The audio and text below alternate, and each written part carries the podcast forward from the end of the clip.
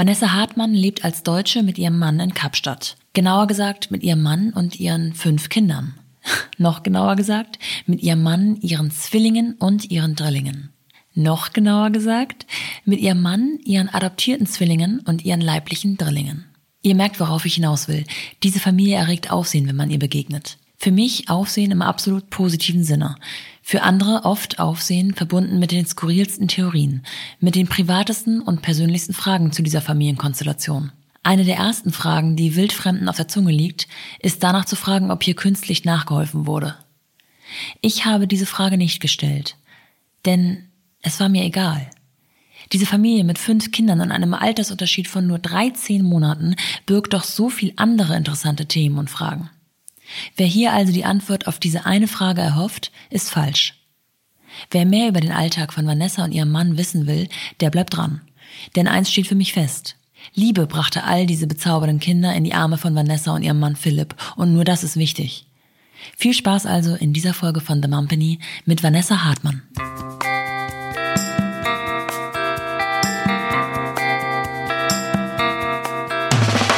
Willkommen zu The Mumpany Balance zwischen Baby und Business. Vanessa, ich freue mich erstmal total, dass du dir Zeit genommen hast. Ähm, ehrlich gesagt, nämlich freue ich mich immer, dass die Frauen sich Zeit nehmen für das Gespräch mit mir. In deinem Fall ist es aber nochmal ein besonderer Dank, denn es hat neue Dimensionen angenommen. Du bist Mutter von fünf Kindern.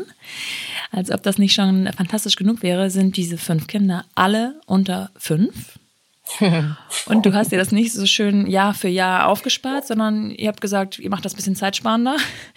ähm, die sind nämlich sogar zwischen drei und fünf. Und jetzt kann man schon anfangen zu rechnen. Du bist innerhalb von 13 Monaten fünfmal Mutter geworden. Richtig. Wie geht das? Ja, wie geht es? Ähm, also erstmal danke, dass du mich eingeladen hast. Es ist total schön ähm, und ich freue mich immer irgendwie die Geschichte zu erzählen und auch mich natürlich mit anderen Mamas auszutauschen und Inspiration zu finden und Inspiration zu geben. Wie geht es? Ja, also es geht so, dass ähm, mein Mann und ich 2015 uns überlegt haben, dass wir gerne Känguru Eltern werden wollen. Känguru-Eltern sind Eltern, die die Brücke schaffen zwischen Geburt und bevor das Kind in die Adoptionsfamilie übergeht. Hier in Südafrika, wo ich lebe oder wo wir leben, ist das Gesetz so, dass nach der Geburt die Mutter 90 Tage Zeit hat, ähm, ihre Entscheidung nochmal zu überdenken und auch ja. zu ändern. Und für diese 90 Tage suchen die ganzen Social Worker eben Familien, wo Neugeborene quasi wie in einem normalen Familienleben aufwachsen können, anstatt eben in Kinderheime und ähm, andere Pflegeinstitutionen zu gehen. Und ähm, durch meine Arbeit als Dula bin ich ab und an mal in den Kontakt gekommen mit Müttern, die eben auch diese Gedanken hatten, soll ich mein Kind zur Adoption freigeben und so, weil ich mhm. halt sehr viel in, in ähm, gesetzlichen Krankenhäusern, wie sagt man, gesetzlich, in Government Hospitals gearbeitet habe und ähm, die Mutter als, als Volunteer und die Mutter eben bei der Geburt unterstützt habe und diese Themen dann irgendwie auch dann schon mal irgendwie ins Spiel kamen. Und ähm, so haben mein Mann und ich uns das irgendwie mal längere Zeit überlegt und besprochen und haben uns dann eben entschieden, dass wir das gerne machen wollen und sind dann mit einer Adoptionsagentur in Kontakt getreten, die natürlich sich total gefreut haben, dass eine Familie da ist, die sich bereit erklärt. Und dann haben wir diesen ganzen Prozess angestoßen. Während diesem Prozess wurde ich dann selber schwanger. Ja. Ähm, habe leider dann eine, eine Fehlgeburt gehabt. Und nach dieser Fehlgeburt bin ich so ein ziemliches Loch gefallen und musste erstmal irgendwie das Land verlassen und mit meinem Mann irgendwie reisen und mhm. erstmal irgendwie selber wieder klarkommen. Und ähm, das dauerte dann auch eine ganze Zeit. Also es hat mich doch emotional ziemlich aus der Bahn geworfen. Und dann nach ein paar Monaten rief die Adoptionsagentur eigentlich wieder bei uns an und sagte, hört mal, da war doch was, wisst ihr noch, wir haben doch mal, ähm, seid ihr denn noch bereit? Und wir haben natürlich sofort gesagt, ja, natürlich, das ist unsere Intention gewesen von Anfang an, wir wollen das noch machen. Und dann sagten sie, ja, aber es sind zwei Zwillinge, also zwei Zwillingsmädchen und die sind auch nicht neugeboren, sondern die sind schon sechs Monate alt und wir brauchen aber dringend ein Pflege, eine Pflegefamilie für sie. Und dann haben wir da eine Nacht drüber geschlafen und haben am nächsten Tag angerufen und haben gesagt, ja, natürlich, wir machen das, wir wollen das machen. Und dann ging es echt rasend schnell. Innerhalb von zehn Tagen ähm, waren die Mädchen dann eigentlich auch schon da. Also wow, wir haben dann ja. ähm, jeden dritten Tag die Mädchen besucht, in, äh, da wo sie waren, und damit sie uns halt auch schon ein bisschen kennenlernen und wir sie ein bisschen kennenlernen. In welcher Situation das, waren die zu dem Zeitpunkt? Ähm, sie waren zu dem Zeitpunkt noch nicht adoptierbar, weil es mit der biologischen Mutter noch nicht irgendwie abgeschlossen war, dieser ganze Prozess. Und waren zu dem Zeitpunkt in einem Kinderheim. Aber schon getrennt von der von der biologischen schon getrennt Mutter. von der ja mhm. schon getrennt von der biologischen Mutter und ähm, ja und dann wie gesagt innerhalb von einer Woche habe ich hier unser Freundesnetzwerk äh, aktiviert und hatten halt wirklich innerhalb von drei Tagen ein äh, Babyzimmer und so viele Anziehsachen und äh, Kinderwagen und Autositze und alles, was man braucht, ja, zusammen und haben eigentlich wirklich fast nichts davon kaufen müssen. Also das war schon echt ein riesen Geschenk zu sehen, wie hilfsbereit die Menschen in unserem Umfeld waren. Und das, das werden wir auch nie vergessen. Also in so kurzer Zeit, das so auf die Beine zu stellen, war echt, war echt wunderschön zu sehen, dass so viele auch Wahnsinn, wirklich Menschen, die uns gar nicht so nahe standen, bereit waren, einfach zu helfen. Mhm. Und dann kamen die zwei Mädchen und dann ähm, in dem Atemzug habe ich dann meinen beruflichen Weg irgendwie so ein bisschen ähm, auf Pause gesetzt und habe mich halt wirklich Vollzeit äh, um die Mädchen gekümmert. Und es ging echt relativ schnell, dass Philipp und ich, also mein Mann und ich, unsterblich verliebt waren. und ähm, dann auch relativ schnell zu den Social Workern gesagt haben, wir würden sie gerne selber adoptieren. Und ja, und dann ging der Prozess eigentlich weiter. Und sechs Monate später also die Mädchen, muss ich dazu sagen, waren eben schon sechs Monate alt. Und ähm, ja, sieben Monate später wurde ich dann wieder schwanger. Und dann mit Drillingen. Ja. Wahnsinn. Und so, so kommt es, dass man äh, bei der Geburt von Drillingen äh, fünf Kinder unter zwei zu Hause hat. Wahnsinn. Wahnsinn. Ja. Ähm, okay, das äh, wirft schon so viele weitere Fragen auf. Ähm, ich weiß gar nicht, wie ich anfangen soll. Ich fange mal, versuche mal vorne anzufangen ihr seid deutsch, ihr lebt in Kapstadt, richtig? Richtig, ja. Wie kam es überhaupt dazu? Ähm, also ich bin quasi hinterhergezogen. Mein Mann ist schon seit 2002 in Südafrika und hat hier ähm, seine Firma angefangen, beziehungsweise nicht angefangen, weitergeführt. Und ähm, als mein Mann und ich uns dann wieder trafen, 2006, ja. ähm, haben wir erst so eine Zeit lang Long Distance gemacht. Ich habe zu dem Zeitpunkt auch noch in Düsseldorf gewohnt und habe in der Modebranche gearbeitet und er eben halt schon aber hier und hat aber eigentlich ausschließlich deutsche, europäische Kunden und war deshalb natürlich auch sehr viel in Europa unterwegs und wir haben uns dann immer überall getroffen, wo es halt ging, in London, in München, in Berlin, ja. egal wo. Und ähm, ich war aber sowieso schon in der, in der Veränderung, dass ich gesagt habe, ich wollte zurück nach München gehen, wo ich geboren wurde und wo ich herkomme zurück zu meiner Familie, von Düsseldorf weg und habe dann in, Düs in München ähm, äh, eine Arbeit gefunden und habe dort weiter in der Modebranche gearbeitet. Philipp hat zu dem Zeitpunkt dann wirklich sehr, sehr viel Zeit in München auch verbracht und haben dann eigentlich auch relativ schnell zusammen gewohnt wobei er in, in dem Jahr oder in den anderthalb Jahren zehnmal davon in Kapstadt war. Also es war schon immer noch so ein bisschen hin und her.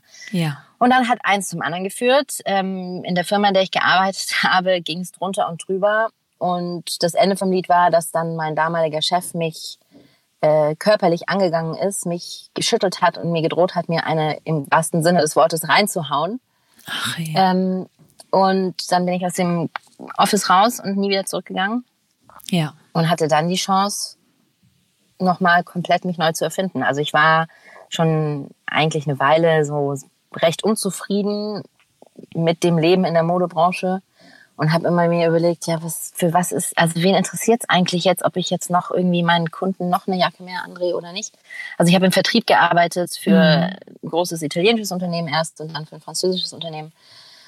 Und das war natürlich spannend am Anfang, aber irgendwann hat mir so der Sinn gefehlt dahinter, ja. Ähm, und dann bin ich nach Südafrika gekommen für längere Zeit und bin, sind, sind wir durch Afrika gereist ein bisschen und auf der Reise hat irgendwann dann äh, mein damals noch Freund Philipp zu mir gesagt, du bist immer so glücklich, wenn du Yoga gemacht hast. Ich, ja, natürlich, es macht mich ja auch glücklich. Dann sag, ja, dann mach doch irgendwie sowas. Ich sage, ja, ich werde jetzt nicht Yogalehrer und macht ja jeder und überhaupt. Aber ähm, was ich da schon entschlossen habe, ist, dass ich auf jeden Fall für längere Zeit nach Indien gehen möchte. Ja. Und das habe ich dann auch gemacht und äh, hatte die Möglichkeit, mit der Yogaschule, mit der ich in München sehr viel praktiziert habe, nach Indien zu gehen und eine Yogalehrerausbildung zu machen, wobei ich sie zu dem Zeitpunkt eben gemacht habe, um meine eigene Praxis zu vertiefen und um mehr zu lernen, nicht unbedingt um zu unterrichten. Ja. Und dann kam ich wieder nach München und wie lange warst du dort? Sechs Wochen. Mhm. Und ähm, hatte dann eigentlich ja zwei Wochen Zeit, um meine meine Wohnung aufzulösen und habe dann eben gesagt, jetzt gehe ich, jetzt komme ich mit nach Kapstadt und jetzt bleibe ich da und jetzt machen wir das.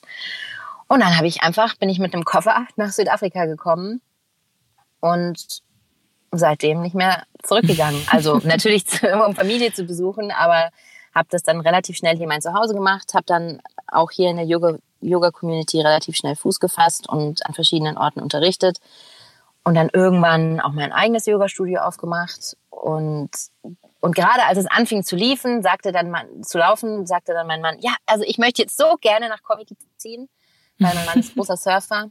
Ja. Und Komiki ist hier so eine kleine Surfer-Community, wo es halt äh, in Fußläufigkeit zehn super Wellen gibt. Und mein, meine Yogaschule war äh, in der Stadt und das sind ungefähr 45 Kilometer. Ja. Und da habe ich gesagt, ja, okay, pff, jetzt willst du nach Komiki ziehen, jetzt läuft's doch gerade.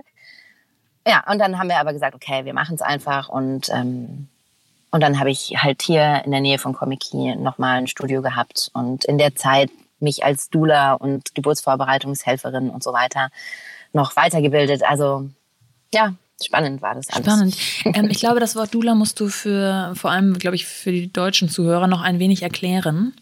Ähm, ich kenne es mittlerweile, aber ähm, ich kenne es auch noch nicht so lange.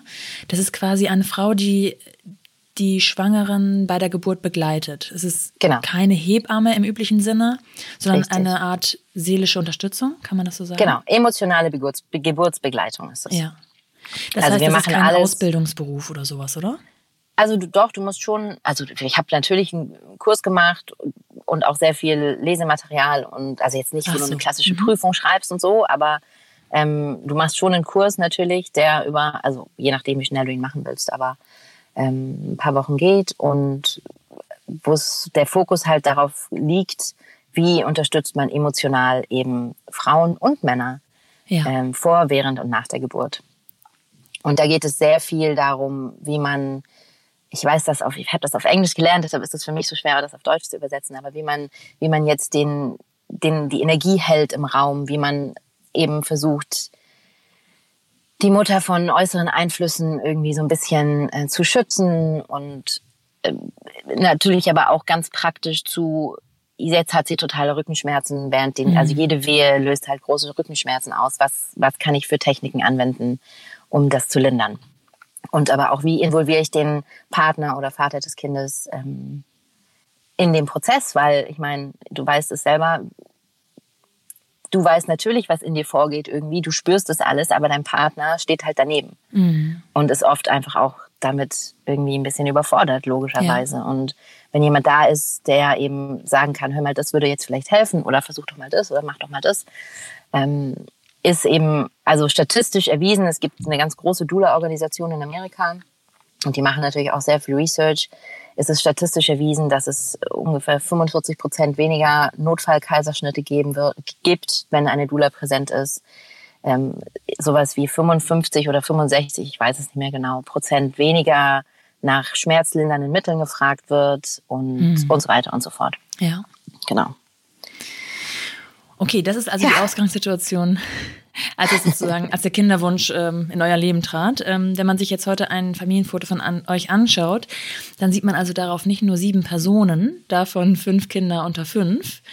Ähm, man sieht auch Zwillinge und Drillinge, das ist ja schon eine ja. Besonderheit. Und man sieht eben auch, dass die Zwillinge afrikanische Zwillinge sind. Also es hört ja. nicht auf mit den Besonderheiten sozusagen.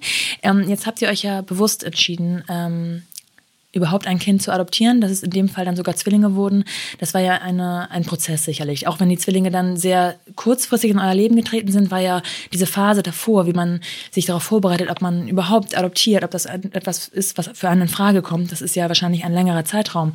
Ähm, welche Zeit, über welche Zeit sprechen wir da? Das ist eine gute Frage. Ich habe aus irgendeinem Grund gerade Gänsehaut bekommen, wie du, als du gesprochen hast. Ich weiß nicht wieso. Aber ähm, ähm, wir haben eigentlich mit dem Moment, wo wir gesagt haben, wir wollen zusammen Familie haben, schon auch darüber gesprochen, dass wir gerne adoptieren wollen. Ja.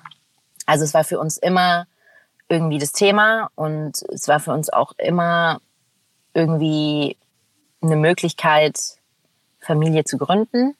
Ähm, ja, ich weiß es gar nicht. Also wir haben immer wieder, ich kann dir keinen genauen Zeitraum, genauen Zeitraum nennen, aber also wir haben angefangen 2012, glaube ich, intensiv uns über Familie und Kinderkriegen irgendwie äh, zu unterhalten und haben dann auch ein bisschen länger versucht, bis es dann wirklich geklappt hat. Und in dem ganzen, in den ganzen zwei, drei Jahren war Adoption immer wieder natürlich ein, ein Thema, wobei ja die Zwillinge zu uns gekommen sind, nicht sofort als unsere Adoptivkinder, sondern wir haben dann irgendwann mal gesagt, okay, wir haben biologische Kinder zuerst und adoptieren dann. Mhm. Das war unser, das war unsere Vorstellung, einfach weil wir gedacht haben, ähm, dass es es gibt kein, kein richtig oder falsch, glaube ich, in, in diesem mhm. ganzen Prozess. Aber wir hatten damals für uns gesagt, wir wollen erst biologische Kinder und dann adoptieren, einfach aus dem Grund, weil wir nicht wollen, dass das, dass das adoptierte Kind ähm, denkt, wir konnten keine Kinder kriegen, deshalb haben wir adoptiert und dann haben wir doch noch ein Kind gekriegt und sich quasi somit äh, ja. äh, irgendwie nicht, nicht, weiß ich nicht, ja, verstehe. nicht richtig gewertschätzt fühlt oder so. Und deshalb hatten wir diesen Entschluss getroffen und ähm, ja, und dann hatte es irgendwie, kam es alles anders, als wir es uns irgendwie gedacht haben. Ähm, ja. Und war immer schon der Wunsch da, dass die, mm, dass das adoptiert, möglicherweise adoptierte Kind ein afrikanisches ist? Oder hätte es auch ein, ich sage jetzt mal deutsches oder einfach, ich sage es jetzt einfach mal, eines mit heller, mit weißer Hautfarbe sein können? Ähm, ja, also da haben wir nie, das haben wir nie irgendwie im Detail besprochen. Wobei wir natürlich schon darüber gesprochen haben, dass wir, weil wir halt in Südafrika leben und ich durch meine Arbeit eben sehr viel mitbekommen habe, darüber, wie viele Kinder tatsächlich nicht mit ihren biologischen Eltern aufwachsen können, aus verschiedensten Gründen. Und die, die ähm, Sterblichkeitsrate hier in Südafrika aufgrund von sehr hohen HIV-Raten und so ist natürlich auch höher ja. und Kinder halt auch nicht nur bei Geburt an, sondern auch später einfach auch verweisen. Ja. Und ähm, wir haben halt immer gesagt, wir wollen, wir wollen auf jeden Fall einem Kind, das keine Chance hat auf eine leibliche Familie, eine Familie schaffen. Mhm. Ja. So, dann ist aus einem Kind, vorerst sind erstmal zwei Kinder geworden. Mhm. ähm, jetzt ist es natürlich so bei einer Adoption, also ich finde, wenn man ein Kind bekommt oder anders, wenn man Mutter wird, dann wird man das irgendwie schon von einem Tag oder von einem Moment auf den nächsten. Aber man hat ja auch schon während der Schwangerschaft Zeit, sich darauf vorzubereiten. Es wächst wirklich in einem heran. Man fühlt sich ja auch schon irgendwie als Mutter, während man schwanger ist, auch wenn das natürlich nochmal ein ganz anderer Zustand ist, wenn das Kind wirklich da ist. Äh, ich denke, du weißt, was ich meine. Und man wächst absolut. ja auch danach noch absolut hinein. Also es ist ja nicht so, dass man damit abgeschlossen ist mit der Geburt. Ähm, aber bei einer Adoption fehlt einem ja so ein bisschen dieser Prozess. Zumindest stelle ja. ich es mir so vor. Ähm, ja. Jetzt ist es bei euch sogar sehr, sehr kurzfristig alles gewesen. Wie, also außer dass ihr euer Netzwerk aktiviert habt und ähm, ein Kinderzimmer hergerichtet habt und äh, Kindersachen bekommen habt, wie habt ihr euch darauf vorbereitet, dass ihr nicht nur Eltern von einem Kind werdet jetzt vorerst, sondern direkt von zweien? Ja, ähm, also ehrlich gesagt gar nicht. ehrlich gesagt gab es gar keine Zeit, irgendwie sich hinzusetzen und zu sagen, okay, was wird denn anders sein mit einem oder zwei Kindern oder wenn du zwei hast auf einmal zu, zu einem, weil wir wussten ja auch gar nicht, wie es ist, nur ein Kind zu haben. Von daher, ich glaube nicht, dass man sich da irgendwie, ich sag mal, psychisch, seelisch groß drauf einrichten kann. Also es hat natürlich ein paar Ängste mit sich gebracht, im Sinne von, ähm, weil Philipp ja auch weiter arbeiten musste, bei mir vor allem, wie werde ich es schaffen, Ja. zwei zu handeln. Ja.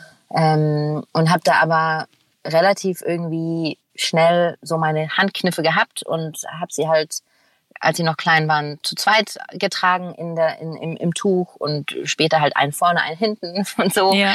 Und ähm, ja, also klar, es stimmt. Du hast natürlich auch nicht diese ganzen Mama-Hormone, die durch deinen Körper gehen, Mhm. aber du hast schon, ähm, du hast auf jeden Fall äh, Glückshormone, wenn, wenn das Kind bei dir im Arm liegt. Und Ja, das glaube ich. also das hast du total. Ja, also vorbereiten, glaube ich, als selbst als ich dann schwanger wurde mit Drillingen, also da war ich, das war, ne, selbst da kannst du dich eigentlich gar nicht drauf vorbereiten, weil du weißt nicht, wie es sein wird. Man weiß es einfach nicht. Du hattest bis zu dem Zeitpunkt aber ähm, keine richtige Hilfe von Familie, weil eben eure Familie in Deutschland ist. Richtig. Habt ihr Ja. über Nanny oder ähm, Ja. externe Hilfe Also wir haben-? Wir haben, wir hatten ähm, schon schon längere Zeit eine Frau, die mir im Haushalt so ein bisschen geholfen hat. Ja. zweimal die Woche und so. Und als dann die Zwillinge kamen, haben wir sie gefragt, ob sie gerne uns weiter unterstützen will. Und, und Elsie war sofort an Bord und war Ja. total happy und glücklich und ähm, half mir dann fünf Tage die Woche. Und am Wochenende haben Philipp und ich das dann gewuppt. Und ähm, ja, also das war, das war natürlich dadurch, ja, das ist das große Geschenk, dass wir in Südafrika leben, dass wir uns auch wirklich die Hilfe leisten konnten. Ja. Was später natürlich, als die Dringe kamen, noch viel wichtiger wurde. Jetzt hast du die Nach oder habt ihr die Nachricht bekommen, du bist schwanger. Ja. Dann denkt man ja im ersten Moment wahrscheinlich, okay, wir bekommen ein weiteres Kind. Richtig. Ähm, wie ist der Ablauf? Wie habt ihr erfahren, dass es nicht nur eins, nicht nur zwei, sondern drei sind? War Philipp dabei? Was löst das in einem aus? Ich könnte mir vorstellen, dass da auch Panik, Ängste, Sorgen mitspielen, nicht nur Ja. Vorfreude.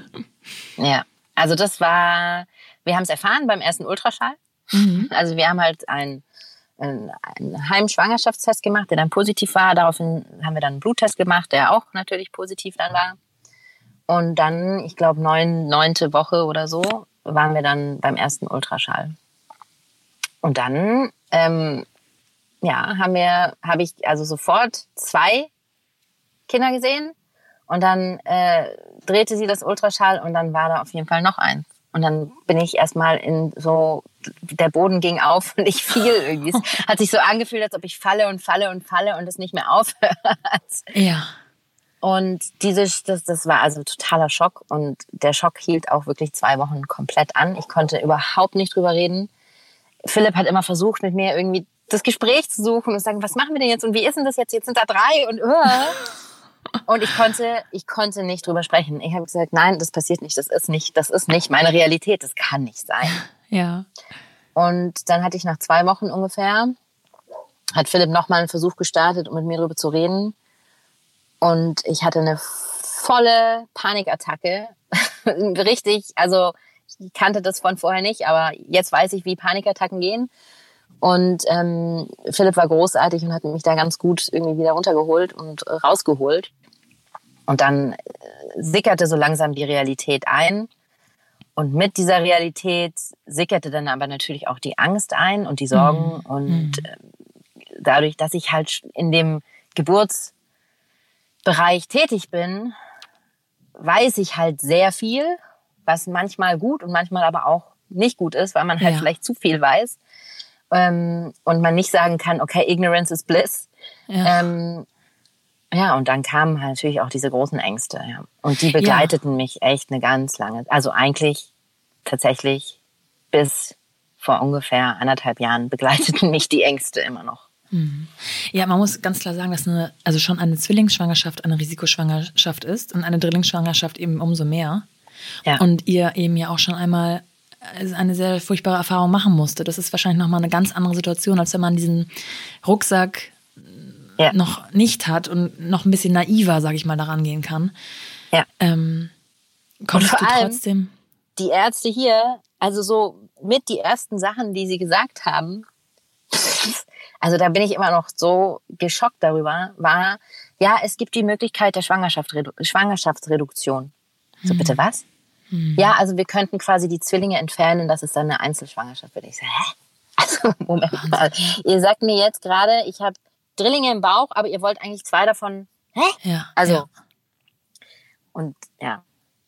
Also wenn die Ärzte schon halt so mit Ja. so viel Respekt daran gehen. Ja. Ich glaube aber, dass das tatsächlich vielleicht in Deutschland ein bisschen anders ist. Weiß ich nicht. Könnte ich mir vorstellen, dass die, weiß ich nicht. Kann ich jetzt Konntest du nicht. die Aber Schwangerschaft trotzdem genießen? ähm, jein. Also ich konnte, ich musste alle zwei Wochen zum Ultraschall. Mhm. Und das haben wir abgewechselt ähm, zwischen meiner Frauenärztin und dem ähm, Spezialisten Ja. für Ultraschall. Also zwei, einmal da, dann zwei Wochen später bei dem Spezialisten, dann wieder bei meiner Frauenärztin. Und es war immer so, dass nach dem Ultraschall und ich gehört habe, alles ist super, wir sind völlig on track, es geht allen gut, Ja. war ich total erleichtert und konnte irgendwie so vier, fünf Tage genießen. Und dann setzte aber sofort schon wieder das Gefühl ein, okay, jetzt habe ich wieder in der Woche, habe ich wieder Ja. den nächsten Ultraschall und was ist, wenn sie mir dann sagen, irgendwas stimmt. Ja. Und so bildete sich dann, so staute sich dann immer die Angst auf bis zum nächsten Ultraschall, bis ich dann wieder gehört habe, es ist alles okay. Und also es ging wirklich, es war wirklich totale Wellen und totaler Rollercoaster. Und mein Körper hat sich natürlich auch total schnell, total verändert. Also im Normalfall bei, einem, bei einer einzelnen Schwangerschaft und gerade wenn es die erste ist, fängt man an, vielleicht einen Bauch zu sehen, so im vierten Monat. Ja. Ja, im vierten Monat war ich halt schon so kugelrund wie eine Frau, die halt kurz vor der Entbehrung, äh, vor der Entbindung Entbehrung, steht. Entbindung steht. Mhm. Ja. Und das hat dann natürlich schon mein Leben mit den Zwillingen dann auch echt eingeschränkt, weil die waren halt auch noch klein, ja. Ja. Und die wollten halt auch noch auf den Arm, aber irgendwann konnte ich halt nur noch sitzen und sie so seitlich in den Arm nehmen. Ja. ja. Und, ähm, Haben die verstanden, was passiert? Mm, Also wir haben natürlich viel drüber gesprochen und haben gesagt, da sind Babys im Bauch und wir haben dann immer gesagt Babybauch und da haben dann aber auch immer auf ihren Bauch gezeigt. Ja. Also nicht so richtig. Ja. Ich glaube so ein bisschen, aber nicht so richtig. Nee. Nee, nicht so richtig. Mm, Wie lang ist eine Drillingschwangerschaft normalerweise? Das Wort normalerweise passt in dieser Stelle nicht wirklich, aber ähm, Ja. und wie lang war deine? Also ich sag mal, ich habe eine Freundin, die auch lustigerweise hier in Komiki wohnt, die auch Drillinge hat. Ja. Die hat echt es geschafft, ich glaube bis 33 Wochen oder 34 Wow. Wochen sogar. Ja. Die war aber auch ihre erste Schwangerschaft und die hatte die Möglichkeit, ab der 20. Woche einfach wirklich zu ruhen und sich hinzulegen und ja. sich auszuruhen. Die Chance hatte ich gar nicht. Nee. Ich sag mal im, im, im Schnitt mh, 30, 30 Wochen vielleicht. Mhm. Und dann wird eingeleitet? Oder ist es immer nee, ein also man versucht schon, es ist immer ein Kaiserschnitt. Mhm. Ähm, also ich habe irgendwo natürlich auch meine Recherche gemacht, weil ich halt Dula bin und weil mein größter Wunsch natürlich eine natürliche Geburt war. ja. ähm, habe ich wirklich bis zum letzten Moment mit meiner Frauenärztin versucht, noch zu verhandeln und gesagt, ja, aber was ist, wenn ich im, im, äh, im, äh, im OP es versuchen würde? Also es war Mm. natürlich, ja, die hat nie mir das Gefühl ge gegeben, ich bin jetzt total doof mit meinen, Ja. mit meinen Fragen, aber ja, also es war klar, es war mir auch klar. Ich Mhm. habe das nur gebraucht irgendwie, um diesen ganzen, um das alles zu verarbeiten, ja. Ähm, also es wird, es ist in, in den meisten Fällen ein, ich würde sagen, 99 Prozent der Fälle ein Kaiserschnitt. Und natürlich versucht man, so lange wie möglich die Kinder drin zu behalten. Eben Mhm. gerade, äh, weil die Lungenentwicklung erst ab einer gewissen Zeit wirklich die Lungen voll entwickelt sind und so weiter. Ähm, bei mir war es dann aber leider so, dass ich in der 24. Woche Frühwehen hatte und eigentlich, ja, das war auch wieder so, ja. Ich es fing in der Nacht an und ich habe das dann so, nee, nee, das passiert jetzt nicht, nee, nee, nee, nee. Und habe dann die ganze Nacht so vor mich hin äh, Wehen gehabt und dann am Morgen war es dann aber wirklich so, dass sie echt regelmäßig waren und auch schon, ich konnte noch irgendwie reden, aber es war schon dann irgendwie beängstigend und dann habe ich gesagt, okay, also vielleicht müssen wir jetzt doch ins Krankenhaus, Ja. nachdem mein Mann schon die ganze Nacht gesagt hat, wir müssen jetzt ins Krankenhaus. Ähm, ja, und dann haben sie mich halt an Wehenmesser gesch- angeschlossen und dann, das waren halt eindeutig wirklich Wehen. Und dann ging es halt darum, das Ganze versuchen aufzuhalten, aufzuhalten, weil mit Ja. 24, 24 Wochen Drillinge, Oh, das ist echt. Oh, ja. ja, die Chancen halt sehr schlecht wären. Bei einem einzelnen, bei einer einzelnen Schwangerschaft sind 24 Wochen ist, ist eine Chance. Aber bei Drillingen haben sie alle gesagt, Ja. so gut wie keine. Ja. ja, und dann blieb ich im Krankenhaus für den restlichen Zeit meiner Schwangerschaft. Ähm, Ja. Noch weitere vier, fünf, fünf Wochen. Also 29. Oh, wow. Woche. neu- Also 29 plus ein paar Tage oder so. Man weiß es ja immer nicht so ganz Ja. genau. Ja. Ähm, ging es dann so, dass halt einfach mein Muttermund schon fünf Zentimeter geöffnet war. Und es war einfach, es war Ostern und ich hätte, es- ich hätte noch wirklich gekämpft für jeden Tag. Aber ich wollte dann auch nicht in eine Notsituation kommen übers Osterwochenende, wo dann die Ärzte und die äh, Kinderärzte, die ich halt, die wir ganz bewusst gewählt hatten, die dabei sein sollten, dann nicht da sind, weil sie halt irgendwo mit ihrer Familie Ostern feiern. Ja. Und dann haben wir halt gesagt, okay, wir machen das jetzt vor dem Osterwochenende und haben halt das Team, das wir uns ausgesucht haben, dann auch dabei. Und so wurde es der 24. April 2017 war dann der große Tag. Wahnsinn. Ja. Wie ist der organisiert? Also dein Mann war schon einige Wochen mit Zwillingen allein zu Hause und mit, ähm, äh, jetzt habe ich ihren Namen vergessen. Elsie, der Nanny. Elsie, genau. Ja. Ähm, das ist ja auch schon mal eine neue Situation. Du wahrscheinlich mit Kopfkino von morgens bis abends im Krankenhaus. Äh, durftest wahrscheinlich schon Besuch empfangen, nehme ich mal an. Aber Ja. das ist ja auch nicht jeden Tag vielleicht realisierbar mit Arbeit. Ja, vor allem, weil unser Krankenhaus eine Stunde, Ah. also im Verkehr eine gute Stunde fa- einfache Fahrt weg war. Ja. Ähm, mein Mann hat es natürlich, hat versucht, jeden Tag zu kommen und hat dann auch wirklich die Mädchen immer mitgebracht, aber das, die Mädels haben das überhaupt nicht verstanden. Also Ja, für die klar. war das richtig, richtig schlimm.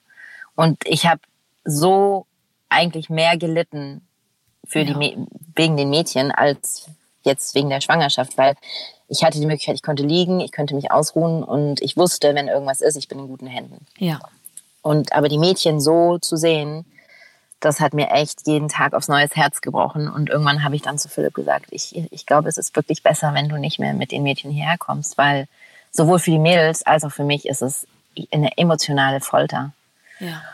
Und ähm, dann sind sie auch zehn Tage bevor, die, bevor der Geburt nicht mehr, nicht mehr gekommen. Wir haben dann immer über Video telefoniert. Das haben sie dann Ja. irgendwie eher verstanden. Das war dann so, als ob die Mama auf einer Reise ist oder so. Ja, das haben ja. sie schon gekannt, weil Philipp ab und zu natürlich auf Geschäftsreise war und so. Und das, das haben sie schon gekannt und das war dann auch okay.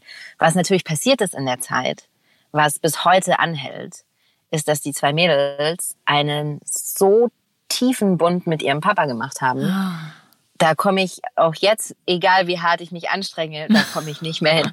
Das ist echt, also die haben sich in diesen fünf, sechs Wochen so, also ich bewundere immer noch meinen Mann dafür, wie er das gemacht hat. So, der, also wie viel Kraft er in der Zeit, weil er hatte natürlich die gleichen Ängste wie ich. Ja. Und er hat sie aber nie gezeigt und er hat die immer irgendwie, er ist immer stark geblieben. Und ähm, ha, könnte ich gleich wieder. Ja. Ähm, ja, also Was macht äh, Philipp beruflich? Hat er die ganze Zeit weiterhin Vollzeit gearbeitet?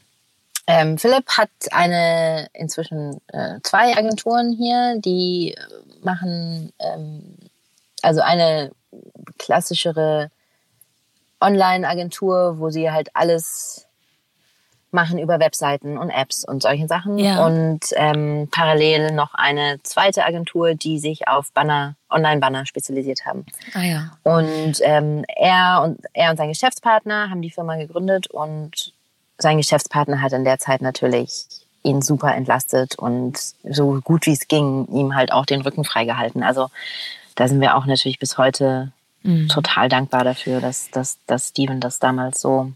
Genau, darauf wollte ich hinaus. Jetzt steht dieser 24. April an. Ähm, immerhin kann man etwas planen. Ja. Ähm, dann habt ihr sozusagen, äh, ist alles so geplant, dass die Kinder versorgt sind, also die Zwillinge versorgt sind und Philipp konnte zu dir ins Krankenhaus kommen. Er konnte dabei sein, richtig?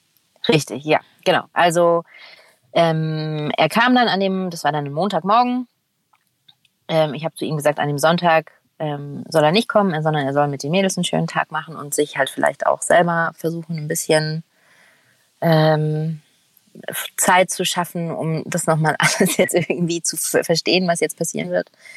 Und er kam dann an dem Montagmorgen um sechs, kam er schon an ins Krankenhaus und dann kam auch meine Doula, die ich natürlich auch dann hatte und Ja. dann haben wir eigentlich einen total schönen Morgen noch gehabt. Ich habe meine letzte Genießdusche ohne Schmerzen äh, ja. gehabt und habe dann wurde von, massiert von meiner Dula und dann haben wir noch ähm, für jedes Kind einen kleinen Brief geschrieben ähm, und dann irgendwann ja kamen dann die Ärzte und sagen okay jetzt jetzt gehen wir mal und dann haben sie mich quasi in den OP ähm, geschoben und dann setzte der Anästhesist die PDA und dann hatte ich das unglaublichste Gefühl von Leichtigkeit. Ich konnte auf einmal wieder atmen. Ich konnte auf einmal, es war, es war, ähm, diesen Moment vergesse ich nie, wenn diese PDA angefangen hat zu wirken und ich das Gefühl habe, mein ganzer Körper wird leicht. Ja. Und dann ging es alles total schnell. Dann 10.58 Uhr, 11 und 11.01 Uhr kamen die drei dann raus. Wow. Ich, dadurch, dass ich mit meiner Frauenärztin vorher auch schon ähm, gearbeitet habe als Dula und wir uns natürlich in der Zeit der Schwangerschaft sehr oft gesehen haben, haben wir natürlich eine sehr enge Bindung miteinander aufgebaut und ich habe halt auch zu ihr gesagt, okay, wenn ich jetzt schon nicht natürlich gebären kann, dann muss ich aber irgendwie dabei sein. Ja. Und normalerweise bei einem Kaiserschnitt gibt es ja diesen Sichtschutz. Ja, stimmt. Und ähm, meine Ärztin hat sich hat dem zugestimmt, dass es den eben nicht gibt. Ah, okay. Und Philipp hat auch alles sehen können. Philipp hat, hätte alles sehen können, hat aber Wollte mich mich. angeschaut. Äh, okay. Verständlicherweise. Also ja, ich, das muss auch skurril sein, dieses Bild sonst. Ja, Seine ja. eigene Frau so aufgeschnitten zu sehen. Absolut, mhm. absolut. Der Anästhesist stand hinter mir und hat die ganze Zeit meinen Kopf gehalten. Mhm. Und ich konnte es wirklich alles mit ansehen. Wow. Meine Dula hat gefilmt. Und das konnte ich mir dann, also ich kann es mir jetzt immer noch ansehen. Ja. Und ähm, Philipp hat auch bei zwei von dreien die Nabelschnur durchschneiden können. Ja. Aber das war's. Also ich hatte eine Sekunde Berührung mit Henry. Henry ist unser Letztgeborener. Ja. Der der größte war. Den hat dann äh, meine Frauenärztin noch einmal kurz mir ein bisschen näher gebracht und ich konnte sein, seine Hand berühren. Oh. Und das war, das war's. Und dann wurden sie auf unterschiedliche äh, äh, Untersuchungstische gelegt und wurden sofort intubiert und mhm. beatmet und mit Kabeln und Schläuchen und Nadeln ja, besetzt. Ja. Und sind dann das auf die Intensivstation gegangen. Das stelle ich mir so wahnsinnig schwierig vor. Man, jemand, der ein gesundes Kind erwartet ähm, per Kaiserschnitt, der ist natürlich auch aufgeregt vor dem Kaiserschnitt, gar keine Frage. Ähm, aber der freut sich natürlich auch so sehr auf das, was dann kommt. Und bei euch hat das ja automatisch, geht das ja einher mit den nächsten Sorgen, die dann auf euch zukommen. Geht es den Kindern gut? Auch den, in den nächsten Momenten, nicht nur in dem Moment des äh, Kaiserschnitts, sondern auch daraufhin. Seid ihr darauf vorbereitet worden, was dann passiert, dass man sehr höchstwahrscheinlich, also auf jeden Fall intubieren muss, dass die auf die Intensivstation müssen und so weiter und so fort? Ja, also wir haben, wir haben sehr viel, ähm, sehr viele Gespräche mit den Ärzten gesucht und okay. haben uns auch ähm, Philipp zweimal, glaube ich, und ich öfter sogar die Frühchenintensivstation angeschaut. Das Gute im Krankenhaus war, weil ich ja halt schon sechs Wochen im Krankenhaus war und die Frühchenintensivstation direkt gegenüber von meinem Zimmer war und die ähm, Schwestern dort echt total großartig waren und auch immer wieder gekommen sind, schon bevor unsere Drillinge auf der Intensivstation lagen, immer wieder gekommen sind und auch mit mir das Gespräch gesucht haben und mir immer wieder diese Reassurance gegeben haben, sie sind in guten Händen. Und ja. die haben mir die ganzen Maschinen erklärt und haben mir auch in langen Gesprächen wirklich geschildert, was passieren wird. Und ich habe das dann so, so gut halt ich es wiedergeben konnte, an Philipp auch natürlich immer weitergegeben. Und ja. wir waren die ganze Zeit im engen Kontakt mit dem, unserem Hauptkinderarzt. Ich meine, bei der Geburt waren drei Kinderärzte und drei ähm, Intensivstationsschwestern nur für die Kinder da, also für jedes Kind mit einem Arzt und einer Schwester. Und ähm, wir haben auch dann entschlossen, dass sobald die Kinder aus dem OP in die Intensivstation transferiert werden, dass Philipp mit den Kindern mitgeht mhm. und nicht bei mir bleibt. Ja. Und das hat er dann auch gemacht. Da gab es dann so einen kleinen Hiccup, äh, weil die Ärzte dann, also die Kinderärzte und die Schwestern Philipp dann so ein bisschen abschirmen wollten, weil sie halt so ein paar äh, Schläuche setzen mussten, die halt nicht so schön anzusehen sind. Haben es aber falsch mit Philipp kommuniziert.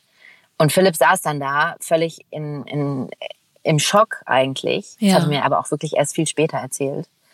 Ähm, als dann ich quasi schon fertig war und im Aufwachraum war, ist dann meine Frauenärztin hoch, also runtergegangen, bei uns war das OP oben, runtergegangen zur Intensivstation und sah dann Philipp da sitzen, kreidebleich, und hat gesagt, was ist hier los? Und dann hatte Philipp gesagt, ja, die haben mich jetzt hier rausgeschickt, die haben gesagt, dass ich darf jetzt nicht dabei sein und irgendwas passiert.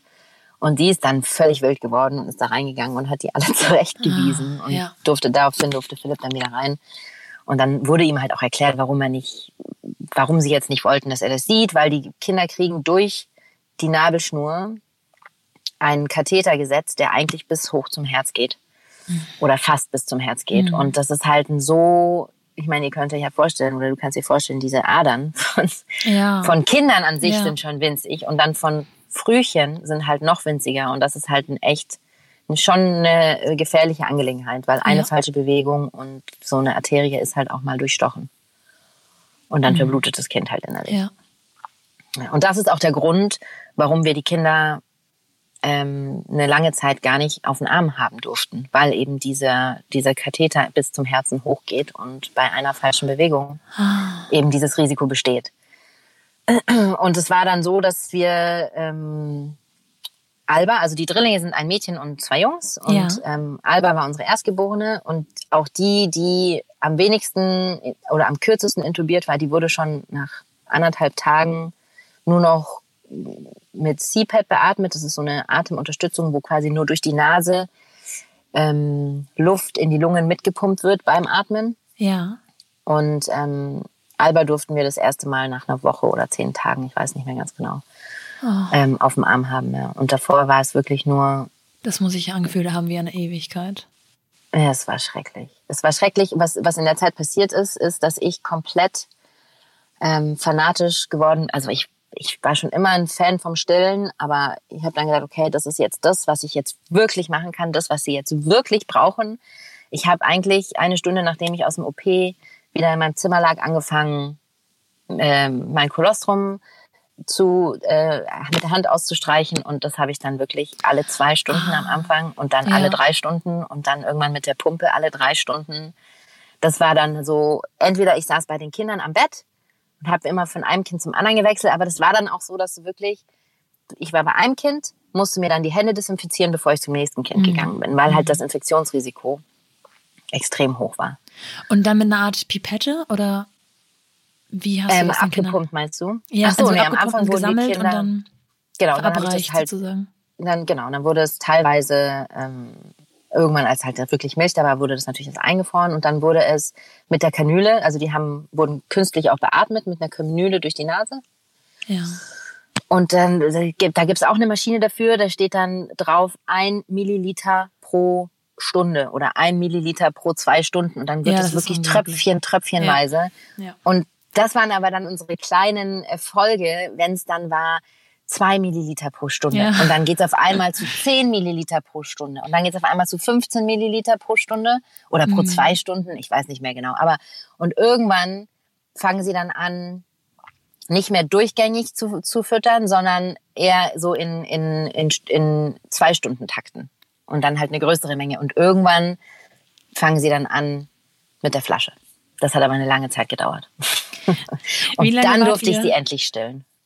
Okay, Äh, ja, da will ich gleich gerne auch noch mal ein bisschen drauf eingehen. Ähm, wie lange wart ihr dann im Krankenhaus, beziehungsweise durftest du schon, oder bist du überhaupt früher nach Hause gegangen? Wahrscheinlich bist du da geblieben. Ja, Mm, also ich durfte fünf Tage bleiben und dann Ja. wurde ich entlassen und dann hatten Ja. die halt, haben die auch gesagt, es gibt kein Bett. Ach so. Und dann war der Alltag halt den ganzen Tag, also ich bin teilweise um 5 Uhr morgens, bevor die Mädels aufgewacht sind, schon ins Krankenhaus gefahren. Ja. Hab dann dort ne- abgepumpt und gerade dann, als der Schichtwechsel im Krankenhaus dann beendet war, durfte ich dann quasi rein, hab dann da den Tag verbracht oder den halben Tag, je nachdem. Ja. Bin dann wieder nach Hause gefahren, um für die Zwillinge da zu sein und dann hat, ist Philipp ins Krankenhaus gefahren und hat dann die, die Schicht mit den Drillingen gemacht. Und also ja, und nachts dann auch hier zu Hause immer weiter abgepumpt und irgendwann hatten wir halt, also habe ich den Kühlschrank vom Krankenhaus voll gemacht, von der Intensivstation mit, mit Milch und unseren Kühlschrank und ähm, ja, das war, das war, das war eine verrückte Zeit. Zum Glück, zum Glück, zum Glück kamen meine Eltern dann. Und zwar, also die Drillinge sind am 24. April geboren. Mitte Mai kamen dann meine Eltern, was es natürlich total erleichtert hat, weil Schön, ja. sie halt auch sehr intensiv natürlich mit den Zwillingen sein konnten. Und ich auf jeden Fall keine Sorgen mehr machen musste, musste darüber, okay, ich muss jetzt noch Essen für sie vorbereiten und was koche ich und so weiter, sondern das haben halt komplett meine Eltern übernommen. Und so konnten Philipp und ich dann auch mal zusammen im Krankenhaus sein und auch mal irgendwie Zeit miteinander haben, weil ich meine, wir haben, sind davor wirklich aneinander vorbei. Also wir haben uns die Klinken in die Hand gegeben, er ist rein, ich bin raus und das gleiche dann auch äh, zu Hause auch. Also ja. Und als meine Eltern dann kamen, entspannte sich das alles ein bisschen und dann kamen die Drillinge nach Hause am 7. Juni. Ja. Genau, am 7. Juni. Also vom 24. April bis 7. Juni sind sechs Wochen oder so. Ja. Und habt ihr über diese ganzen Szenarien, die da auf euch, also selbst wenn es bilderbuchartig äh, läuft, sind auf diese Szenarien nicht, ist ja nicht zu verzichten. Das war ja klar von Anfang an, die werden noch länger im Krankenhaus bleiben. Ähm, ihr werdet sozusagen zum Krankenhaus pendeln müssen und so weiter und so fort. Habt ihr euch diese Szenarien vorher mal vorgestellt, wie das ist, wie das alles abläuft? Also es fehlen nicht nur sowieso zwei Paar Hände für das dritte Drilling, sondern es gibt ja auch schon zwei Zwillinge, die auch versorgt werden wollen und ähm, die auch Aufmerksamkeit brauchen können. Ja.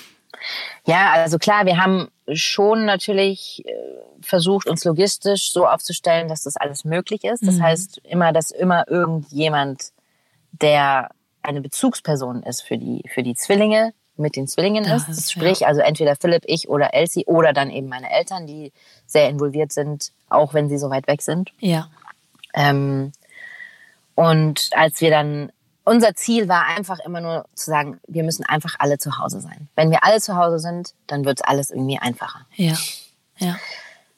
Und als wir dann endlich alle zu Hause waren, wurde es auch einfacher, aber natürlich auch krass, weil du hattest halt keine Krankenschwestern mehr, die dir geholfen haben. Ja. Ähm, es bedeutete wirklich, ich war eigentlich rund um die Uhr nur mit Stillen beschäftigt. Ich habe also immer zwei Paare gestillt, danach abgepumpt für das dritte, die Flasche und und irgendwann trinken die dann natürlich auch echt viel und irgendwann war dann mein ganzer äh, Gefrierschrank leer, weil alle Reserven aufgebraucht waren. Mhm. Ja, das und wollte ich gerade fragen, ob du vielleicht die, ob das die Zeit vorher äh, sozusagen die in die Karten spielte, aber gut, drei trinken halt auch dreimal so viel, ne? Ja, richtig. Und ähm, was für uns auch sehr schnell klar wurde, ist, dass wir nachts Hilfe brauchen werden. Ja. Weil weder Philipp noch ich funktionieren können, wenn wir gar nicht schlafen nachts. Also, das kann man machen eine gewisse Zeit. Ja. Aber irgendwann bricht es halt zusammen. Und ähm, dann haben wir eigentlich mit dem Tag, als sie nach Hause kamen, eine Nachtschwester gehabt, die auch bis heute noch uns uns, uns geblieben ist, unsere ja. geliebte Happy, lustig süßer Name. Ja. so ist sie auch, sie ist immer happy. ist sie dann bei euch eingezogen? Nee, also sie hat fünf Nächte die Woche gemacht und zwei Nächte haben wir gemacht. Und wie sieht Ihre Aufgabe konkret aus? Also sie ähm, steht parat, wenn die Kinder oder eins der Kinder wach wird, Hunger hat, gewindelt werden muss? Ja, also wir haben natürlich dadurch, dass es, ähm, wir haben nie den Luxus gehabt, nur mit einem Kind dieses On-Demand zu leben. Ja. Bei uns war schon, auch als die Zwillinge kamen, sehr, sehr viel Routine und sehr ja, viel Struktur. Ne? Genau. Und ähm, die Drillinge waren, dadurch, dass sie auch so lange im Krankenhaus waren, natürlich schon auch in einer gewissen Struktur drinnen. Ja. Und die haben wir natürlich weitergeführt. Ja. Wir haben die Uhrzeiten der Fütterungen ja. beibehalten. Und ähm, das ging am Anfang alles echt gut. Und in der Nacht war es halt so, dass ich nur abgepumpt habe und sie die Flasche bekommen haben. Und das hat dann, also als sie noch ganz klein waren, konnte man das alleine machen. Also wir haben sie dann quasi aufgeweckt, ja. sie gewickelt und ihnen dann die Flasche gegeben. Und wir haben das so gemacht, wir haben sie wirklich nebeneinander hingelegt, schnell gewickelt. Der andere hat die Flaschen warm gemacht und dann hat einer, du kannst zwei Flaschen in einer Hand und die andere dritte Flasche ja. in der anderen Hand.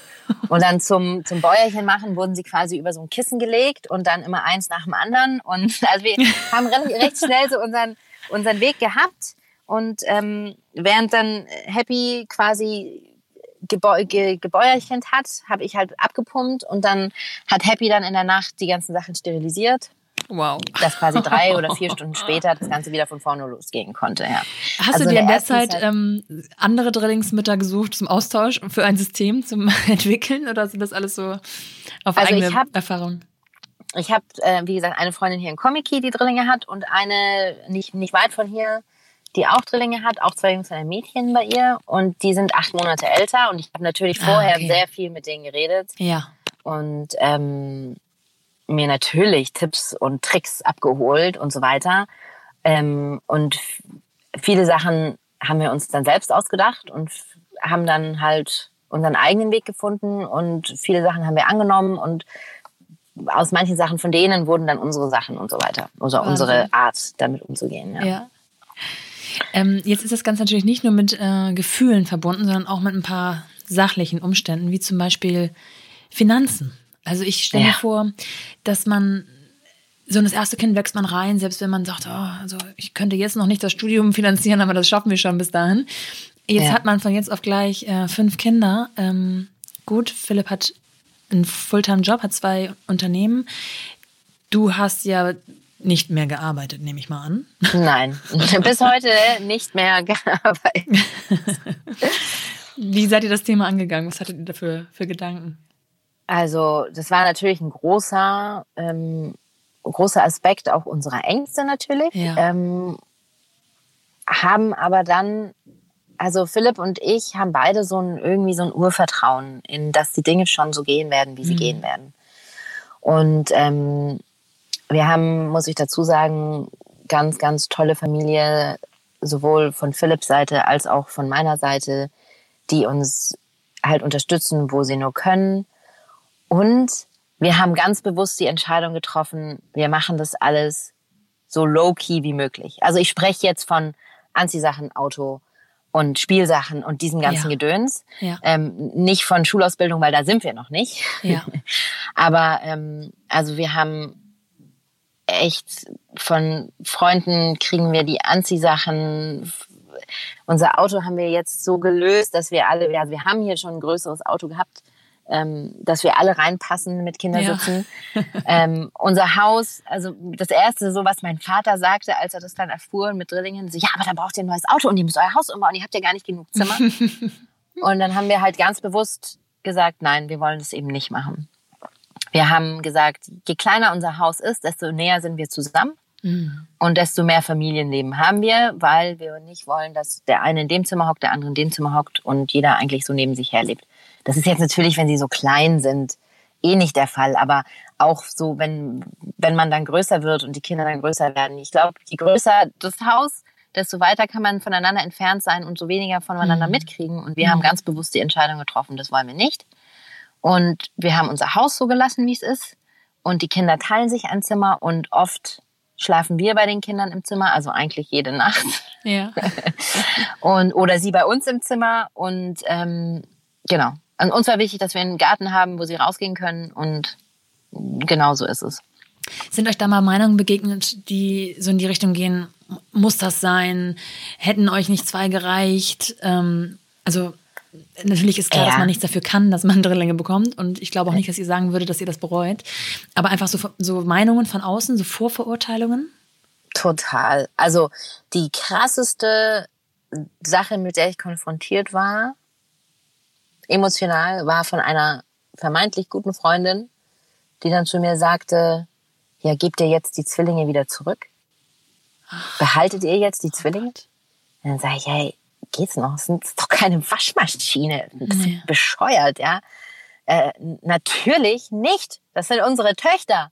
Ja. Sie kamen zwar nicht aus meinem Körper, aber sie haben ja. unser ganzes Herz. Und ja, also das war so das Krasseste. Und es war auch wirklich dann so, nachdem ich damit schon relativ schnell, relativ früh in der Schwangerschaft konfrontiert war, dass wir dann echt eine ganze Zeit lang es eigentlich gar niemandem mehr erzählt haben, dass wir jetzt Drillinge bekommen. Ja. Und es dann irgendwann aber natürlich doch, doch rauskam und wie ein Lauffeuer um sich ging. Und es dann so weit sogar ging, dass als ich schon im Krankenhaus mit den Drillingen, die waren schon auf der Welt und ich saß im Krankenhaus in der Nursery und habe abgepumpt und dann saß eine andere Frau, eine andere Mama mir gegenüber, die auch abgepumpt hat und im Gespräch sie dann meinte so, ach krass, ich war noch vor zehn Tagen in, bei, in der Yogastunde äh, in der Stadt und da hat mir die Yogalehrerin von einer Frau erzählt, die Zwillinge hat und jetzt gerade Drillinge bekommen hat. Und jetzt raff ich, dass du das bist. Also es ist wirklich, es verbreitet sich Lauffeuer, wie so ein Lauffeuer. Äh, das, ja, und wenn wir dann hier in, in Komiki spazieren gegangen sind, teilweise echt Frauen aus dem Haus rausgekommen sind, weil sie uns von der Entfernung. Ich meine, gut, wir fallen natürlich auf. Zwei schwarze Kinder, mhm. drei weiße Kinder äh, mhm. und Mama und Papa weiß. Und natürlich, wir werden immer Aufsehen erregen, ist ja klar. Ja. Aber das hat mich am Anfang schon ziemlich fertig gemacht, weil halt viele Menschen einfach, die, die sehen dich und haben sofort irgendwelche Assumptions gemacht darüber, wie deine Familie entsteht. Also sie konnten keine Kinder kriegen, deshalb haben sie adoptiert und dann haben sie noch IVF und also die Leute ja. Reden gar nicht mit dir, haben aber schon deine ganze Geschichte, wissen aber schon deine ganze Geschichte und ja. darüber reden sie dann auch gerne mit anderen Menschen und so. Also das ist schon wenn ich wem irgendwas mitgeben kann. Und gerade in der heutigen Zeit mit Coronavirus auch, wo jetzt jeder hier meint, er muss seinen Nachbarn, also wir sind ja hier in Südafrika im komplett Lockdown und dürfen nicht mal mit unserem Hund spazieren gehen. Und die Leute hier ihre Nachbarn quasi äh, verpetzen, der geht hier mit dem Hund auf den Berg. Äh, hört auf. Also hört auf, judgmental zu sein, hört auf. Ich meine, es ist natürlich vielleicht auch ein bisschen die Natur des Menschen, aber versucht Menschheit, versucht einfach, mhm. sich euch um eure eigenen Geschichten zu kümmern. Ja, wenn jeder vor seiner Haustüre fegt, dann ist es überall wunderschön sauber, ne? Ja, genau. Habt ihr ja. euch darüber so, äh, also hast du, hattest du eine Vorstellung davon, was da auf dich einprasselt? Dass man halt, nee. das, ich denke auch mal so, dass Blicke schon manchmal, manchmal müssen ja Leute gar nicht unbedingt was aussprechen, dass man ja. schon Blicke interpretiert oder auch einfach. Ja. Ja, na klar. Also Blicke, heutzutage bin ich wirklich jetzt ein bisschen abgehärtet und habe auch die richtige Antwort, weil es ist immer noch so, dass Menschen, wenn wir mit unseren Kindern irgendwie Mittagessen gehen, Menschen zu uns an den Tisch kommen und ach, uns sind alles eure Kinder und aha, mhm, wie geht denn das und Trillinge und überhaupt. Und äh, war natürlich äh, sicherlich künstliche Befruchtung und was auch immer. Und meine Antwort ist dann immer nur ähm, Doggy Style makes a litter. Also ja, die Leute die Menschen, überschreiten ja Grenzen. Ne? Also das total. würde man ja sonst ja auch nicht jeden auf der Straße fragen. Nee, ich frage dich ja auch nicht, wie dein Sexleben ja. ist. So, hä? Ja. Also und wenn es nicht was ist, was du sowieso schon weißt, dann hat es wahrscheinlich einen Grund. Ja, genau. Ähm, Nee, also man hat dann irgendwann sich so seine Antworten parat gelegt und äh, die Leute verstehen dann doch auch, wenn man dann die Antwort gibt, dass sie vielleicht einen gewissen ja. eine Grenze überschritten haben, die ja. sie hätten nicht überschreiten sollen. Ja, man, man, man entwickelt eine dicke Haut, sage ich es mal so. Und das ist ja vielleicht auch etwas, was man, was ihr auch euren Kindern dann mitgeben müsst, ne? Ja, klar, auf also jeden Fall. Allein durch ein Vormachen wird sich da wahrscheinlich schon auch einiges regeln. Ja. Also durch Vorleben. Ja. Ähm, okay, also ich, ähm, jetzt habt ihr fünf Kinder zu Hause. ähm, man wächst da so nach und nach rein. Ähm, du hast eine Nachtnanny, die dann fünf Nächte unterstützt hat. Richtig. Und ähm, die ist euch bis heute geblieben. Ja. Weil unsere Drillinge auch mit fast drei immer noch nicht schlafen. Ja, ja. leider, leider. Ja, das kommt wahrscheinlich häufiger vor, als man denkt. Auch ja. eines der Tabuthemen, über die viele Leute nicht reden wahrscheinlich. Ja, das ist ja immer so, und schläft dein Kind schon durch? Ja. Äh, nee, ist ein Kind. Also, ja. wobei ich jetzt sagen muss, mit drei, ja, jetzt wird es langsam Zeit. Also jetzt ja. bin ich langsam, jetzt bin ich langsam wirklich müde dessen. Aber ja, die ist äh, uns geblieben und ähm, auch immer noch also jetzt bis vor Coronavirus im Nachtschicht. Jetzt seit Coronavirus haben wir es alles ein bisschen anders strukturiert. Jetzt ist sie bei uns eingezogen mit ihrem Dreijährigen. Jetzt haben wir also quasi Vierlinge. Ah. und ähm, jetzt macht sie hauptsächlich Tag mit mir zusammen, während Philipp arbeitet. Jetzt am Wochenende, an den Wochenenden ist Philipp natürlich immer da. Da versucht dann immer ich und sie abwechselnd zumindest irgendwie mal eine Stunde Freizeit zu machen. Ja. Und ähm, die Nachtschichten im Moment wechseln wir uns durch. Also jeder, jeder hat jede dritte Nacht quasi. Mhm. Waren die Kinder schon in ähm, Kita, Kindergarten und so weiter? Ja. Das heißt, Seit, ihr seid von Corona auch tatsächlich betroffen, weil sich was ja. geändert hat. Also es ist ja. ja. Die ähm, Zwillinge sind schon seit die Drillinge schon seit bevor die Drillinge auf die Welt kamen in die ja. Kita gegangen drei Tage die Woche, weil wir halt gesagt haben, also sie waren recht jung, sie waren 18 Monate, als sie in die Kita gekommen sind, nee, 17 Monate, als sie in die Kita gekommen sind. Ähm, wir haben aber gesagt, okay, wenn wir sie jetzt erst in die Kita äh, geben, wenn die Drillinge dann schon da sind, fühlt sich das ja sicherlich für die Zwillinge total ja. mhm. abschiebungsmäßig an. Also haben wir es schon vorher implementiert, drei Tage die Woche und haben diese Transition auch wirklich ganz langsam gemacht. Und als dann die Drillinge da waren, haben wir das dann erhöht auf fünf Tage und die Drillinge sind dann letztes Jahr im ähm, Oktober, als wir aus Deutschland zurückkamen. Wir waren drei Monate in Deutschland letztes Jahr. Und als wir dann zurückkamen, sind die Drillinge zu den Zwillingen in die gleiche Kita. Das ist nur eine Gruppe gekommen und ähm, ja, fünf Tage die Woche. Und es war, also es war natürlich ein Riesenschritt irgendwie emotional Ja, zu sagen, ja. "Wow, jetzt gehen sie alle. Gleichzeitig aber auch ein riesen ein riesen Durchatmen für mich, weil ich halt drei, drei Stunden am Tag ohne Kinder mal war und Ja. auch mal wirklich wieder zu mir kommen konnte und Yoga machen konnte und das alles, was passiert war in den ganzen Jahren davor, mal so ein bisschen verarbeiten konnte, weil das habe ich bis heute nicht so wirklich gemacht. Ja, das glaube ich. Ähm, Ja. Wie ist das überhaupt? Ähm, kannst du dir Zeiten für dich nehmen? Äh, kann Philipp sich Zeiten für sich nehmen? Könnt ihr euch Zeiten für euch nehmen? Also wir haben, Philipp ist da sehr, sehr gut drin. Ähm, er hat, er macht es in seinem Kalender, er organisiert es in seinem Kalender, in seinem Arbeitskalender, Ja. schreibt er ähm, einzelne Dates mit jedem von uns rein. Das heißt, die Kinder kriegen halt eine Stunde irgendwie, jedes Kind, ähm, ich glaube drei Kinder die Woche macht er Einzeldates, Ah, okay. Und ja, stimmt. Die sind ja sonst auch immer halt immer. zusammen. immer zusammen, Stimmt. ja klar. Ja, ja. Wobei Mhm. es echt schwierig ist, besonders die Zwillinge. Also wenn, wenn Philipp jetzt mit einer von den Zwillingen was machen will, ist die andere halt wirklich heartbroken. Und meistens Oh ist es dann so, dass, dass es doch irgendwie immer so ein bisschen zu zweit ist. Oder Ja. äh, er jetzt mal mit, mit nur den Mädels irgendwie was gemacht hat Ja. und dann nur mit den Jungs was gemacht Ja. hat und so. Und wir, er und ich, haben einmal die Woche eine Date Night fest im Kalender, Ja, schön. die ähm, ab und zu leider ich aber absage, weil ich so müde bin, dass Müde. ich Ja. kaum noch mehr gerade ausschauen kann. Ähm, aber natürlich versuchen wir das immer einzuhalten. Und dann haben wir auch seit August letzten Jahres angefangen, ähm, ein Date, also Mama und Papa Time wirklich. Wir gehen mittags, Freitagmittag und kommen Samstagmittag wieder und haben das halt dann mit Hilfe und so organisiert, dass dann zwei Leute hier sind mit den Kindern. Das haben wir jetzt ein paar Mal gemacht, was echt schön ist. Ähm, Toll, ja. Jetzt natürlich mit Corona pff, kannst du eh Ja, nichts machen. Also ja. unsere Dates sind dann halt äh, auf dem auf dem äh, entweder auf dem Wohnzimmerboden mit mit Feuer, wenn es kalt ist, oder ja so halt. Mhm. Aber bewusst und Zeit mit Intention miteinander zu verbringen.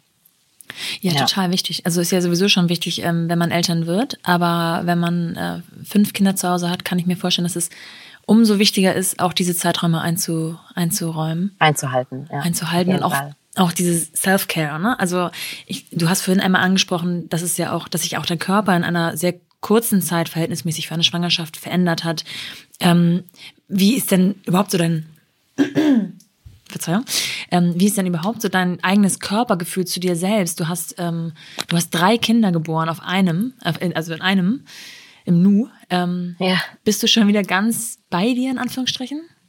Nee, also ah, ist eine gute Frage. ähm, ich, also ich habe schon mein Körperbild total verändert im Sinne von, dass ich halt so viel Respekt und Dankbarkeit habe für diesen Körper, Ja. ähm, dass er das geschafft hat. Ja. Da, also da bin ich komplett äh, in größter Dankbarkeit und mit tiefstem Respekt. Ähm, äh, ich habe aber keine Zeit, ist vielleicht manchmal auch so ein bisschen ähm, eine Ausrede, wenn ich jetzt ganz ehrlich bin, ähm, aber wenig Energie, jetzt wirklich mich um meinen Körper gebührend zu kümmern. Also mein Körper verdient sicherlich mehr Care, als ich ihm derzeit gebe. Auf jeden Fall. Und es, ich merke es auch, also er schreit auch. Mein Nacken schreit und mein Rücken schreit Ja, und meine ja. Schultern und eigentlich schreit so jeder Teil in meinem Körper. Und ich müsste unbedingt mehr, mehr, mehr für, für meinen Körper tun, ja. Und somit natürlich auch für meinen Geist, ist ja klar. Ja. In Ja, deinem es Instagram-Feed gibt es am 19. Januar, habe ich herausgesucht, 2014 ein, ähm, also hast du ein Foto gepostet mit der Caption This is how every Sunday should begin. Smiley Ja. Coffee in Bed. Ja. Wie oft kann das noch vor vorkommen?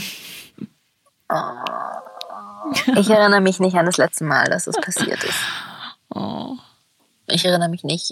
Man ja. macht aber auch, jetzt ist so mein, mein perfekter Sunday, ähm, aufzuwachen und die Kinder sind alle irgendwie friedlich. Also ich meine, friedlich ist es bei uns eh nie, weil halt mit fünf Kindern immer ein Lärmpegel besteht. Aber mhm wenigstens friedlich, dass sie sich nicht die Köpfe einschlagen oder die, ja. die Finger abbeißen. Weil wir sind natürlich gerade in diesem Alter, ja, so mit drei und fünf ist da natürlich extrem viel Reibung und auch untereinander die Drillinge und die Jungs reiben sich und oh, oh, oh, Konkurrenz ohne Ende. Ja. Also mein perfekter Sonntag wäre jetzt oder mein perfekter Morgen wäre jetzt ähm, um sieben aufwachen und nicht um Viertel nach fünf. Ja. Was ab und zu mal passiert, um sieben aufwachen. Also ist jetzt nicht so, dass das komplett erträumt ist. Aber also um sieben aufwachen, ohne Gestreite Frühstück machen, ohne Gestreite frühstücken, alle sitzen, keiner hat irgendwelche Meltdowns alle fünf Minuten. Und dann starten wir in den Tag. Das ja. wäre jetzt so mein perfekter Start in den, in den Tag. Passiert, ich glaube, alle zehn Tage mal oder so. Aber dafür bin ich ja schon dankbar. Also, Immerhin, ja. Ja, genau. Nimm uns doch mal mit so in den Alltag. Wie sieht, ähm, wie sieht mal eben Einkaufen bei euch aus? Wie sieht mal eben, äh, ich weiß nicht, ich stelle mir vor, wenn man erstmal fünf Kinder überhaupt morgens einmal angezogen hat, ähm, einmal kurz durch die, durch die Badewanne gezogen hat, in Anführungsstrichen. Ähm, wie, wie läuft das ab bei euch? Also, puh, ja. es, es gibt zwei verschiedene Abläufe. Einmal ein Ablauf mit Hilfe Einmal ja. ein Ablauf ohne Hilfe. Wobei, also wenn ich jetzt sage, jetzt aktuell im Corona-Lockdown, ja. ähm, läuft es so ab, äh, das Kind, die, die Drillinge wachen meistens relativ gleichzeitig auf. Wenn wir Glück haben, schaffen wir es, das Kind, was zuerst aufwacht, aus dem Zimmer zu entfernen und zu einem von uns ins Bett zu nehmen. Ähm, also ich sag mal so, alle Kinder sind wach. Ähm, einer zieht sie an, einer macht Frühstück, äh, einer räumt schon das Chaos schon wieder einmal weg, was in der Stunde entstanden ist, wo sie alle aufgewacht sind, wenn wir zu dritt sind. Wenn wir nur zu ja. zweit sind, ist es so, einer zieht sie an, einer macht Frühstück. Dann räumt einer den Frühstückstisch ab, der andere fängt an Zähne zu putzen. So, und dann sind wir quasi bereit für den Tag. Im und immer sozusagen Alltag, die Orgelpfeifen nebeneinander einmal nacheinander durch. Ja, also ja, die ist jetzt nicht so, dass sie sich anstellen, sondern du musst die dann halt, die haben natürlich da gar keinen Bock drauf, Zähne zu putzen. Ja. Also anziehen wollen sie alle, lustigerweise, das finden sie richtig cool, weil sie natürlich auch sehr selbstbestimmt genau dir sagen, was sie anziehen wollen. Und am liebsten natürlich Shorts und äh, kurzes T-Shirt bei äh, 16 Grad. Äh, also da gibt's natürlich schon die ersten Kämpfe und Reibungen und wie erklärst du jetzt, dass es echt zu kalt ist für eine kurze Badehose und mhm. ein äh, kurzärmeliges T-Shirt?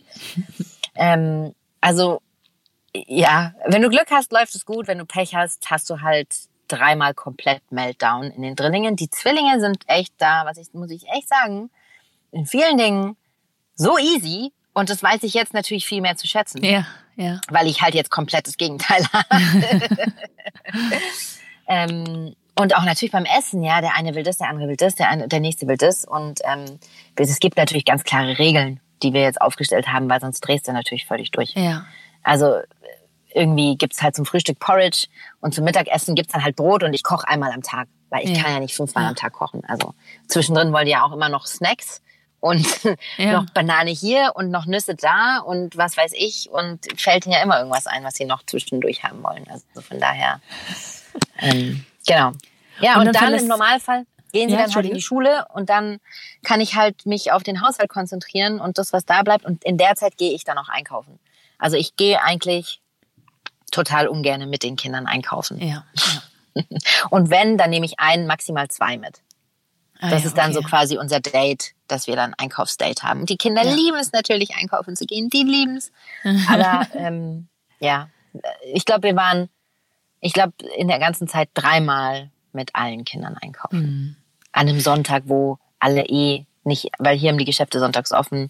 Sonntagmorgens sind hier sehr, sehr viele in der Kirche und da sind die Geschäfte halt leer und da kann man dann sowas mal machen. Aber ja. sonst im Normalfall nicht. Jetzt lebt ihr glücklicherweise an einem Ort, wo andere Urlaub machen. Ähm, ja. Habt ihr auch Urlaube? Mein letzter Urlaub, Urlaub im Sinne von wirklich Urlaub, war ähm, 2013 mhm. auf den Malediven. Mhm. das war das letzte Mal Urlaub, Urlaub.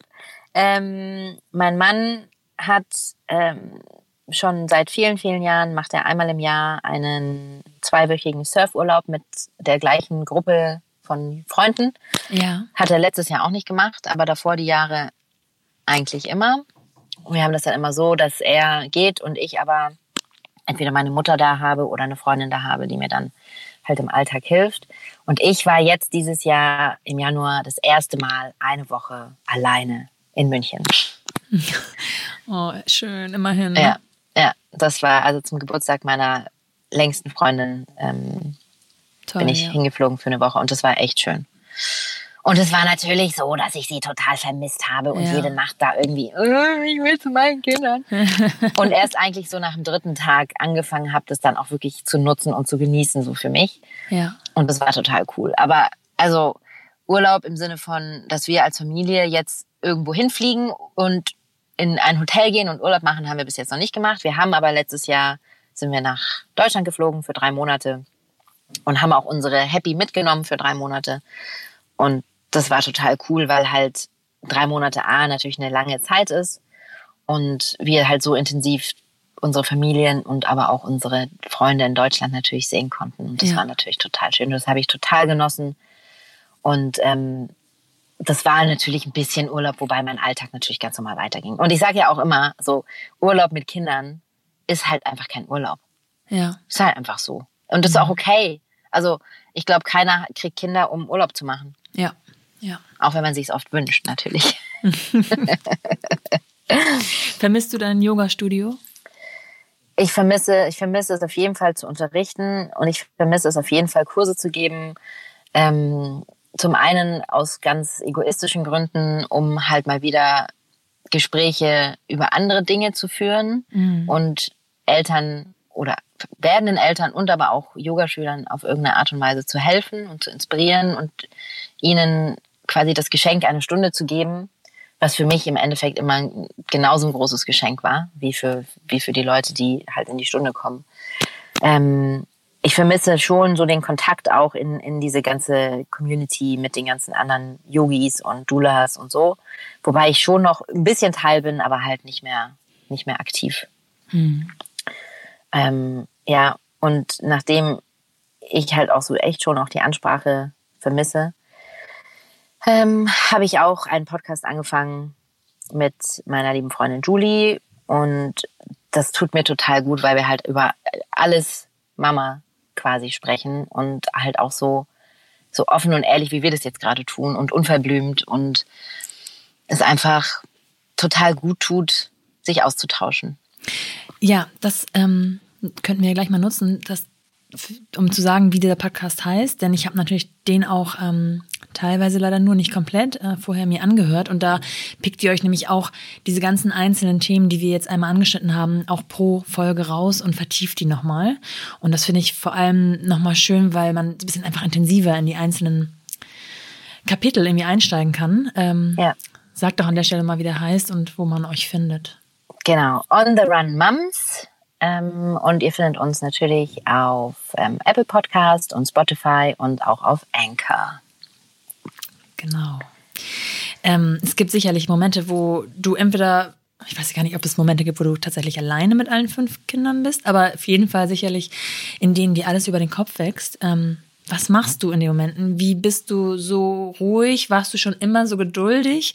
Ähm, kannst du noch Yoga machen für dich privat? Ähm, also meine Yoga-Praxis ist derzeit sieht derzeit weniger äh, ist weniger Asana, also körperliche Übungen, sondern eher Atmung und äh, Meditation, wobei ja. ich das auch nicht, also es ist, selbst das hat sich total verändert. Ich mache halt jetzt meine Meditation, während ich die Kinder ins Bett bringe, weil man darf ja den Raum nicht verlassen, solange sie nicht eingeschlafen ja. sind. also setze ich mich dann halt hier äh, an die Betten so, die, die stehen so in so einem halb, in so einem L, setze ich mich genau so, dass jeder den gleichen Teil von mir sieht. Ja. Äh, und setze mich dann halt dahin und mache dann da meine Meditation zum Beispiel. Aber ich, also ganz ehrlich, ähm, ich bin überhaupt nicht immer ruhig und ich bin überhaupt nicht immer geduldig. Äh, ich wünschte mir, ich wäre es mehr. Ich glaube, das wünscht sich irgendwie so vielleicht jede Mama auf bis zu einem gewissen Grad. Ähm, Und ich habe auf jeden Fall noch sehr viel ähm, Spielraum, um nach oben zu wachsen, was das angeht. Ja, also es ist ja auch wirklich so, dass Kinder wirkliche Lehrer sind und ähm, wir haben halt so ein bisschen die Regel, dass auch Eltern sich bei ihren bei den Kindern entschuldigen. Das heißt, wenn ich ausflippe, entschuldige ich mich auch dafür und sage, mhm. es tut mir leid, ich bin ja. ausgeflippt, ich war so sauer und ähm, es tut mir wirklich leid, ich wollte dich nicht anschreien oder so. Das machen wir natürlich, also besonders ich, Philipp kann das wirklich viel besser als ich, der ist viel ruhiger und verliert so selten die Nerven. Ähm, und ich muss sagen, wenn er sie dann ab und zu mal verliert, und das ist total blöd, das so zu sagen, aber so ein bisschen freue ich mich dann darüber, weil, weil ich dann nicht das Gefühl habe, ich bin die Einzige, die ja, Nerven, die, ja. Nerven verliert.